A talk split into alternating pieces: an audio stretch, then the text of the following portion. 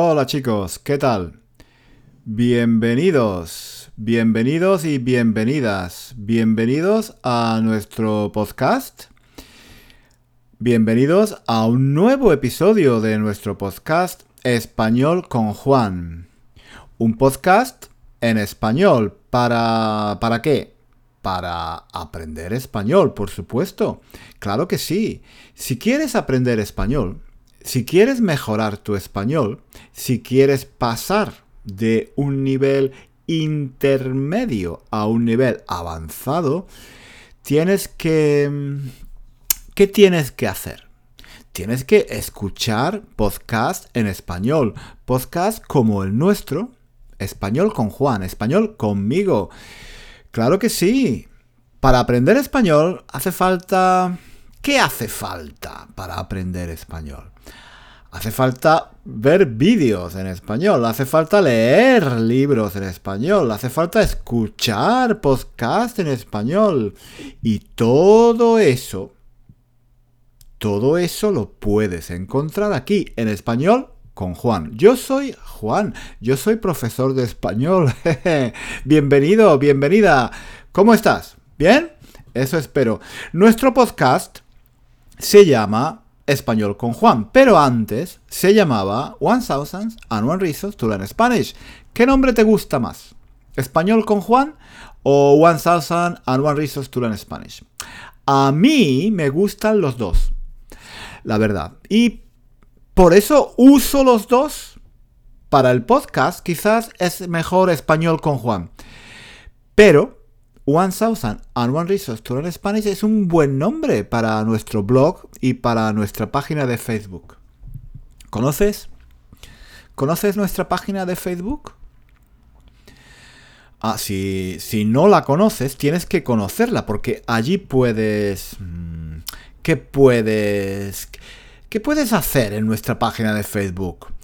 Pues puedes conocer virtualmente puedes conocer a un montón de gente como tú.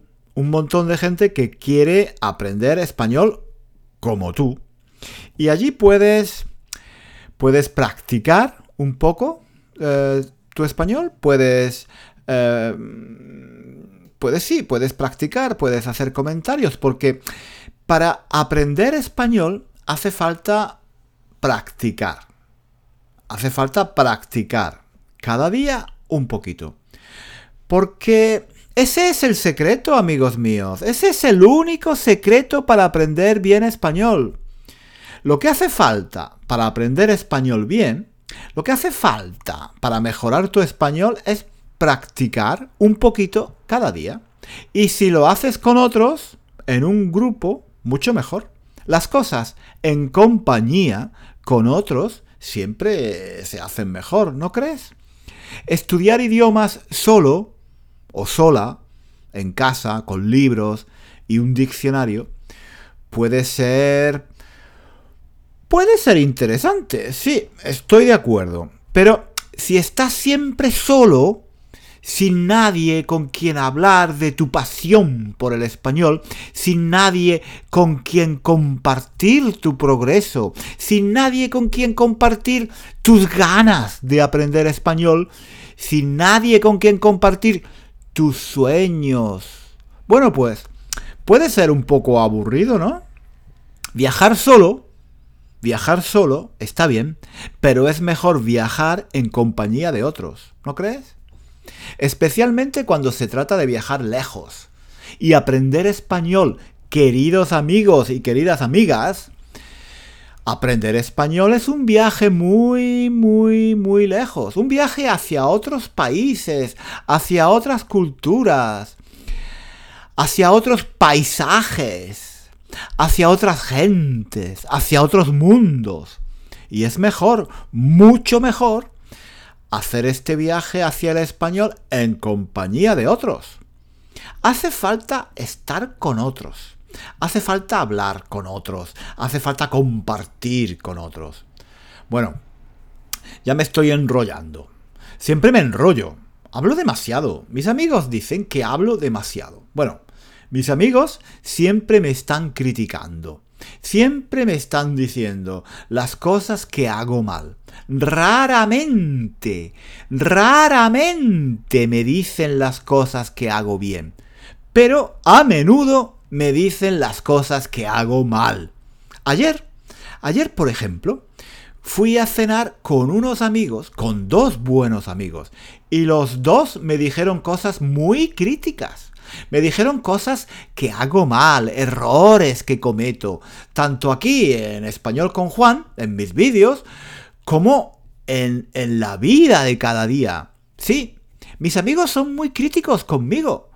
Y no me importa, ¿eh? No me importa en absoluto. La verdad es que no me importa. Al contrario, me gusta. Me gusta que me digan los errores que cometo, las cosas que hago mal, porque así puedo corregirme y mejorar.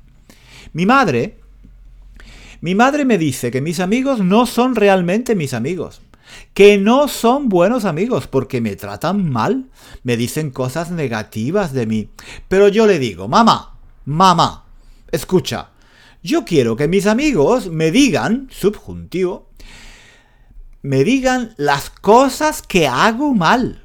Yo no quiero amigos que me digan, subjuntivo, solo cosas buenas. Yo no quiero amigos que me digan que soy guapo, que soy inteligente, que soy un buen profesor de español, que soy simpático, que soy sexy, que soy atractivo. Ya lo sé, eso ya lo sé. No necesito que nadie me lo diga. Lo que yo necesito es que me digan las cosas que hago mal. Que me digan cómo. ¿Cómo puedo mejorar? Hace falta que tus amigos te digan las cosas que haces mal. Si no, no puedes mejorar. Por eso me gustan mis amigos. Con ellos puedo aprender mucho y mejorar. Son mis mejores profesores. Son como como aquellos profesores serios, duros que había antes que siempre esperaban más de ti, que siempre te decían, lo puedes hacer mejor, no es suficiente, la próxima vez tienes que sacar una nota más alta, tienes que esforzarte más, tienes que corregir esto o tienes que corregir aquello, en fin. Como digo, mis amigos son mis mejores profesores. Con ellos aprendo cómo soy y cómo puedo ser mejor. Ayer, por ejemplo, mis amigos me dijeron, Juan, hablas demasiado del pasado. Hablas demasiado del pasado y también del futuro. No hace falta hablar tanto del pasado. Deberías hablar más del presente, no del pasado. El pasado ya no existe. El futuro tampoco. El pasado ya se ha ido. Y el futuro todavía no ha llegado. Habla, habla más del pasado y olvídate del futuro y del pasado. Perdón, perdón, perdón. Habla más del presente y olvídate del futuro y del pasado. Eso es lo que me dijeron mis amigos, que hablo demasiado del pasado y del futuro. ¿Tienen razón? Quizás, no sé. Una vez una vez leí que la gente que piensa demasiado en el pasado se pone triste y se deprime. Y que la gente que piensa demasiado en el futuro se pone nerviosa, se preocupa y se angustian. ¿Es verdad? No sé. Quizá, pero bueno, yo pienso que depende de tu pasado y depende de tu futuro, ¿no? Si piensas en el pasado, pero tuviste un pasado maravilloso, entonces, bueno, entonces no te pones triste, entonces te pones alegre, ¿no? Vamos, digo yo. Y lo mismo pasa con el futuro. Si tienes sueños, si piensas que el futuro puede ser fantástico, si tienes mucha ilusión por el futuro, entonces, bueno, no creo que te pongas nervioso ni que te angusties. Me imagino que si piensas que el futuro será maravilloso, entonces, bueno, te pondrás contento, te pondrás alegre, ¿no? Bueno, no sé. De todas formas, mis amigos me dijeron que yo tenía que dejar de pensar en el pasado y en el futuro y ponerme a pensar en el presente. Que hace falta vivir en el presente, pero pero es que no sé. El pasado es muy importante, ¿no? Si quieres saber quién eres, si quieres saber dónde estás ahora y si quieres saber a dónde puedes ir, hace falta saber de dónde vienes, ¿no? Me gusta esa frase, me gusta esa frase. Si quieres saber de dónde estás y a dónde vas, tienes que saber de dónde vienes. Es verdad, ¿no? Para, para conocernos a nosotros mismos, para saber quiénes somos, para entendernos a nosotros mismos y para tomar decisiones sobre nuestro futuro, hace falta conocer el pasado. Hace falta conocer nuestro pasado. Hace falta conocer de dónde venimos. Eso es. Para saber dónde estamos y a dónde vamos, hace falta saber de dónde venimos. Me gusta esa frase. No sé, no sé si es mía o la ha dicho alguien antes, no lo sé.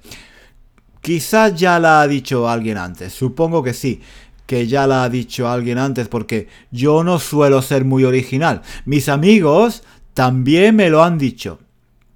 Juan, tú no eres nada original. Todo lo que dices y todo lo que haces ya lo ha dicho y ya lo ha hecho antes alguien. Y es verdad. Tienen razón. En este mundo de Internet, en este mundo de YouTube, Instagram, podcast, Twitter, hace falta ser original, hace falta ser muy original, hace falta hacer cosas nuevas, cosas diferentes. En español se dice renovarse o morir. Es decir, que hay que intentar siempre cambiar y hacer cosas nuevas, adaptarse a los tiempos, no dejarse llevar por la rutina, por los hábitos y hacer siempre igual, siempre lo mismo. Si uno no se renueva, muere. ¿Cómo me enrollo? Mis amigos tienen razón, hablo demasiado. Comienzo hablando de un tema y termino hablando de otro. ¡Qué horror! En fin, ya voy a terminar por hoy. Lo que yo quería decir hoy es que mis amigos me han dicho que yo hablo demasiado del pasado. Y creo que tienen razón. Aunque yo no creo que sea malo hablar del pasado. Yo creo que hace falta hablar del pasado. Hablar del pasado es muy importante. Por ejemplo, ¿te imaginas estudiar español y no saber hablar del pasado? Sería terrible. Si no sabes hablar del pasado en español, ¿Cómo te puedes comunicar con otras personas en España o en Latinoamérica?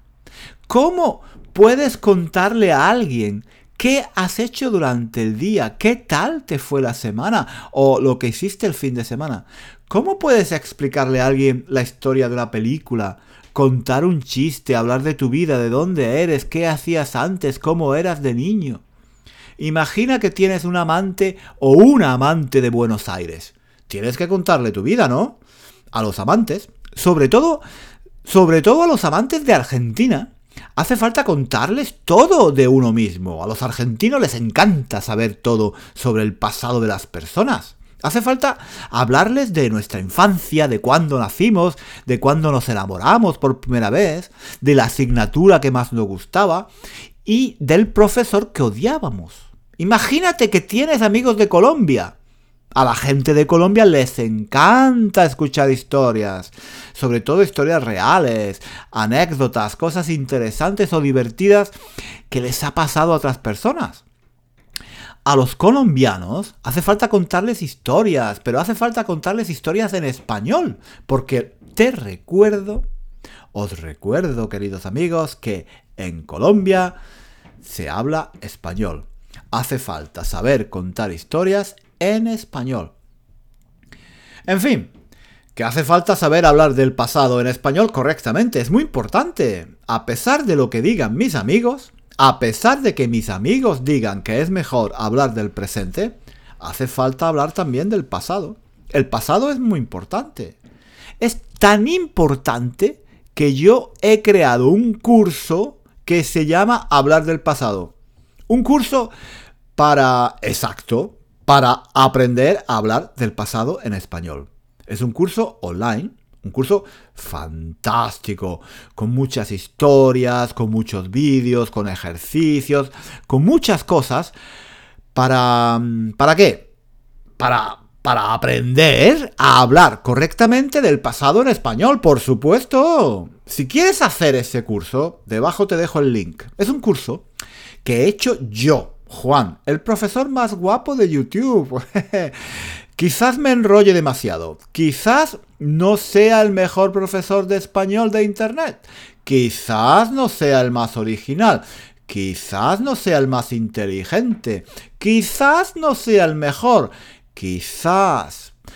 Pero de una cosa, de una cosa puedes estar seguro. Soy el más guapo, el más sexy, el más atractivo y el mejor plantado.